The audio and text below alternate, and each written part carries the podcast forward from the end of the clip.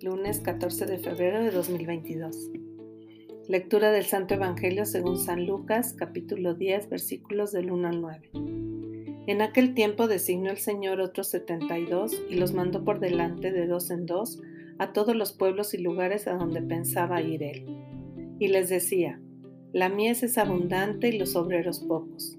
Rueguen pues al dueño de la mies que mande obreros a su mies. Pónganse en camino. Miren que los mando como corderos en medio de lobos. No lleven talega, ni alforja, ni sandalias, y no se detengan a saludar a nadie por el camino. Cuando entren en una casa, digan primero, paz a esta casa. Y si allí hay gente de paz, descansará sobre ellos su paz. Si no, volverá a ustedes. Quédense en la misma casa, coman y beban de lo que tengan, porque el obrero merece su salario. No anden cambiando de casa. Si entran en un pueblo y los reciben bien, coman lo que les pongan, curen a los enfermos que haya y díganles, está cerca de ustedes el reino de Dios.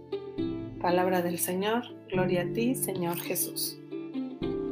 Hoy estamos celebrando a los santos Cirilo, un monje, y Metodio, obispo. Y el Evangelio de hoy pues nos deja ver cómo Jesús aumenta su grupo de apoyo, cómo designa a otros 72 y los va mandando por delante, que ellos se adelanten a anunciar la buena nueva, de dos en dos. Entonces así pues va llegando a más lugares la noticia de, de que Dios nos ama y que Dios quiere que seamos felices. Y bueno, cómo nos invita el Señor a ponernos en camino, a confiar en la providencia de Dios y a llevar paz a donde vayamos. Esta invitación de, de decir primero paz a esta casa y de permanecer. Entonces hoy podemos preguntarnos si nosotros nos sentimos parte de estos enviados del Señor y a dónde me envía y a quién le estoy anunciando la paz en donde me han recibido bien y estoy permaneciendo para también tener una presencia más sólida para dar continuidad y sobre todo pues el decir que el reino está cerca, está entre nosotros y Dios quiere ser parte de nuestra historia.